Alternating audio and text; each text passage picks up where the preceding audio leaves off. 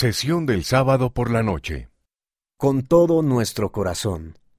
Por Michelle D. Craig, primera consejera de la Presidencia General de las Mujeres Jóvenes.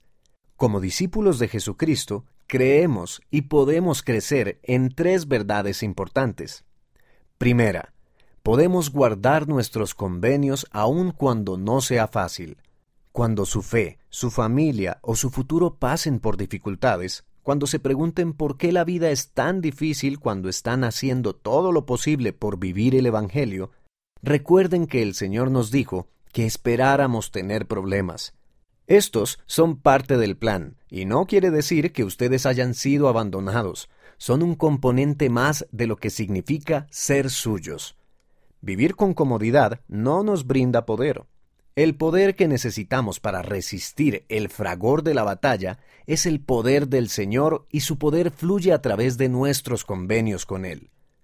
Segunda, podemos actuar con fe.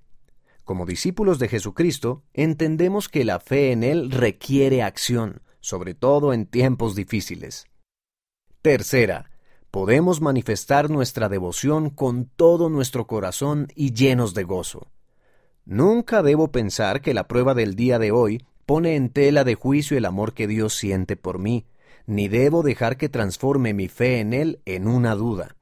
Hasta el día en que las heridas cotidianas de la vida terrenal sean sanadas, esperaré en el Señor y confiaré en Él, en su tiempo, su sabiduría y su plan.